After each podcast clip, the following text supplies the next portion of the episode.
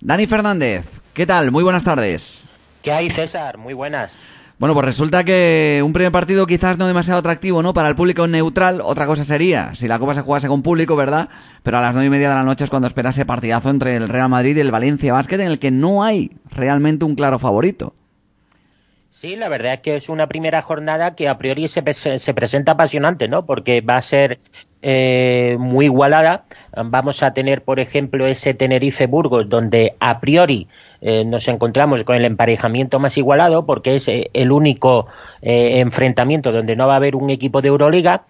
Y luego, pues vamos a tener un Real Madrid-Valencia, que son dos equipos de Euroliga y, y, que son dos equipos, pues, que mm, todo parece indicar que nos van a dar un gran espectáculo, ¿no? Y que, bueno, se presenta una, un cuarto de final a priori eh, con favoritismo para el Real Madrid eh, por el hecho de ser el Real Madrid, pero que, Valencia desde luego va a tener mucho que, que, decir en ese partido y donde no es en absoluto descartable que pueda consumarse una sorpresa. Entonces, pues bueno, mm, estaremos atentos a partir de las seis y media con, el primer enfrentamiento y luego pues ya veremos lo que pasa, ¿no? y cómo acaba la jornada. Desde luego que no hay un gran favorito, insisto, entre ese partido en, entre el Madrid y el Valencia, eh, quizás un poco más el Tenerife con respecto al San Pablo Hereda o el Hereda San Pablo Burgos, y luego ya mañana llega el plato fuerte para, para nosotros, ¿no? Con ese encuentro eh, entre el Unicaja y el Barcelona, o el Barcelona y el Unicaja, por mejor decir, por las posiciones de cabezas de serie y demás, a las nueve y media de, de la noche. Un partido del que ya hablamos en el día de, ayer y del que hablaremos también mañana y del que hoy ha hecho referencia a Fotis Katsikaris, el técnico del Unicaja de Málaga, que bueno, sabe de las dificultades, pero está ante todo pendiente de los suyos. Hace unos días, ¿no? Después de un partido, no recuerdo, que, eh, que ha dicho, yo, creo antes de Valencia, eh, eh, me preocupa más mi equipo, ¿no? Nuestro equipo. Eh, cómo puedo mejorar unos aspectos que necesita mejorar el equipo y que sea más consistente en el juego en una línea, digamos, fuerte, en una línea de concentración también, juntaros todas esas cosas, entonces en un partido de 40 minutos tienes menos agujeros que el partido anterior. Entonces, yo creo que el equipo ahora mismo, todo ese periodo trabajando, jugando esos partidos y después del partido del domingo pasado, con lo cual eso es lo que vale, ¿no? Un, un entreno. Eh, veo el equipo muy, muy bien, veo el equipo que eh, eh, los propios jugadores, que es lo más importante, entienden lo que tiene que hacer, cuál uh, son los problemas que a veces enfrentamos durante un partido. Y, y, y, bueno, hemos entrenado muy bien esta semana, esos días. Eh, nos falta ese entreno antes de ir a, a Madrid. Y, y, el equipo está, está muy bien, puedo decir que está muy bien. Lo que me preocupa, bueno, jugamos contra un, un equipo muy buen armado, un equipo con mucho físico. Um, espero que podamos controlar la pintura, va a ser difícil, no solo el Barça, no solo contra nosotros, cualquier equipo en Europa está dominando en ese, eh, eh, en ese aspecto y, y hacer un, un, buen trabajo colectivo. Yo creo que el equipo va a salir eh, con muchas ganas eh, mañana en el partido, eh, con mucha um, energía que vamos seguro a necesitar contra ellos y si podemos, digamos, mm, tener un buen acierto, porque siempre es importante, ¿no? En un partido así, empezar bien el partido y tener un buen juego equilibrado, porque te va a dar también una buena defensa. Entonces creo que, que, podemos llegar, ¿no? Como ha dicho, como he dicho, que podemos llegar los últimos, el último cuarto con opciones y allí, bueno, creo que va a estar abierto todo, ¿no?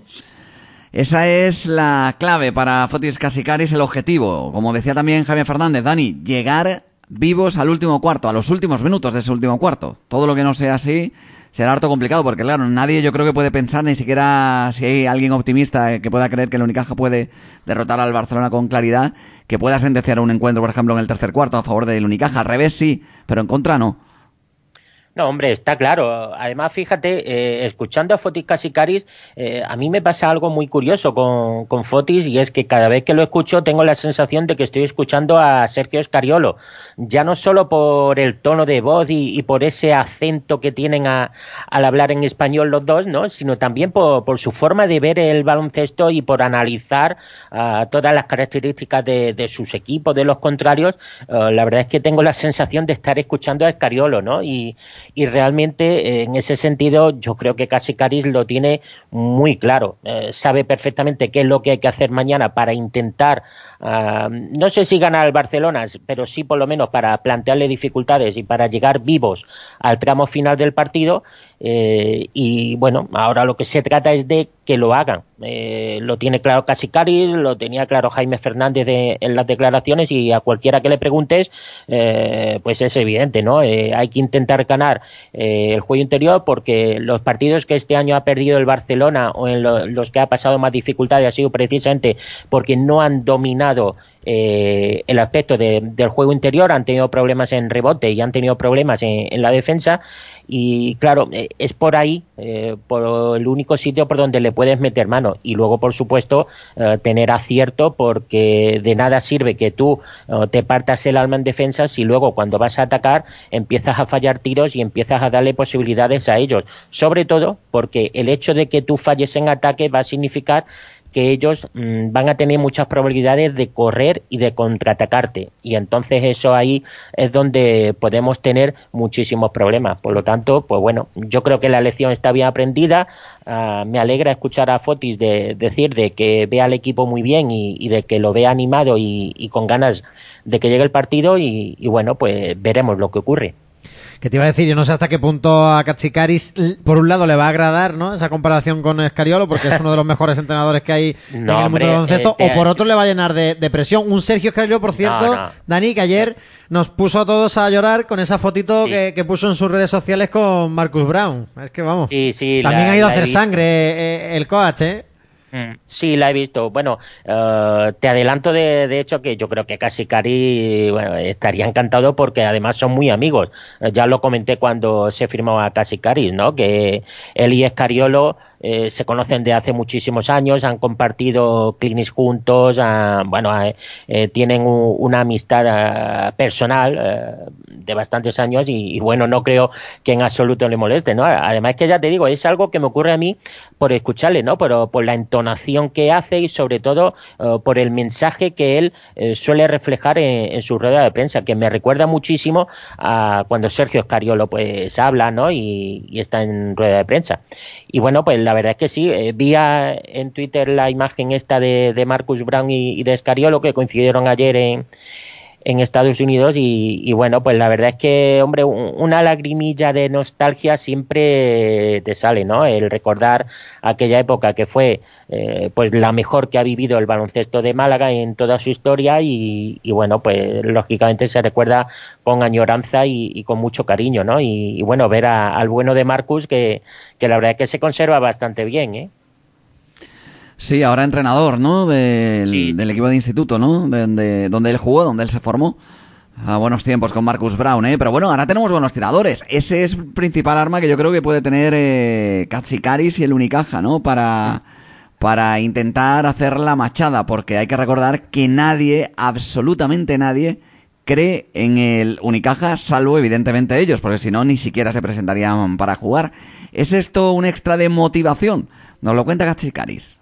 Bueno, por supuesto que siempre hay una extra motivación, ¿no? Cuando, sabes, en una eliminatoria, en un combate de rey, no, nadie cree en ti, entonces, o las posibilidades, y, seguro que es una extra motivación, sobre todo para los, los jugadores que, ¿no? Que están en la pista.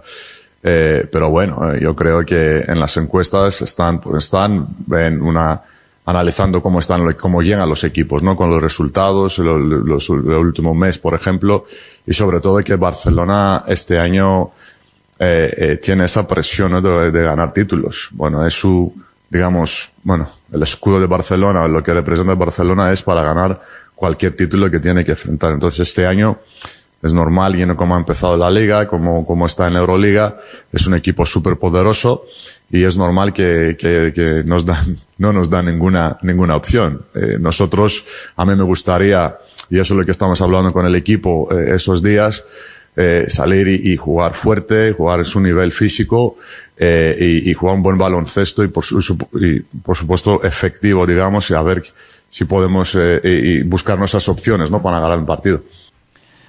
Pues lo has escuchado, ¿no, eh, Dani? Y lo habéis escuchado también los oyentes, ¿no? Extra de motivación, ¿no? Pero claro, para tener eh, opciones no solamente cuenta esto de la motivación, también está el igualar su nivel físico, igualar la energía que tiene la pintura. Más difícil son los centímetros, por ejemplo, la envergadura, ¿no? Que con la que cuentan los eh, jugadores de que manejan Sarunas y Vicios. Sí, en resumen, el trabajo que tú tienes que hacer. Eh, es un trabajo que vas a tener que hacer desde el primer minuto hasta el último y donde indudablemente, además de ese trabajo y ese esfuerzo físico colectivo que se requiere, también va a ser muy importante el aspecto mental, no, no irse del partido eh, cuando ellos, por ejemplo, pues tengan minutos buenos, donde puedan a lo mejor tener alguna pequeña ventaja en el marcador, pues no irse y no darle facilidades para que se amplíe esa ventaja y por lo tanto tengamos el peligro de que se pueda romper el partido.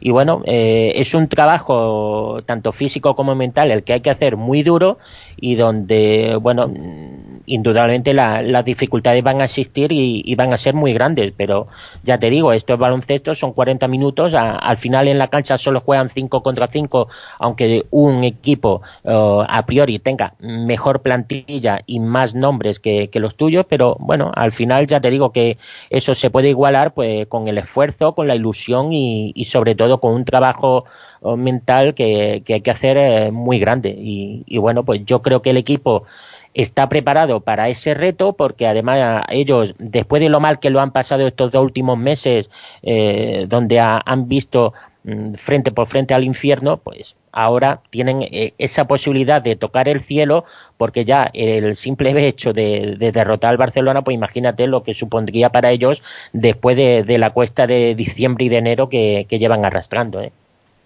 Pedro, pues fíjate en este Barça Unicaja, este Unicaja Barça, pinta muy mal, pinta muy negro oh. para los de Fotis Katsikaris, pero la esperanza es lo, último que se pierde. Ya viste en la Copa del Rey el año pasado que el Unicaja no iba de favorito en ningún partido y al final llegó a la final. Sí, eh, lo bueno que tiene Unicaja es que realmente, para mi gusto, no tiene nada que perder y si tiene algo que perder puede ser el autobús de vuelta, ¿no? Hacia Málaga. Entonces, a partir de ahí también entra en juego la presión que tú puedes ejercer sobre sobre el rival, porque lo que sí que tienen que perder realmente es el Barcelona. Si es lo que ha dicho Dani, si el, aspecto mental eh, se inicia con, positividad, con, optimismo, y sobre todo lo que ha dicho Dani, que si hay momentos malos y este Unicaja ese fuerte de mente, ¿por qué no soñar en, conseguir una, una gesta y una victoria? ¿Complicado?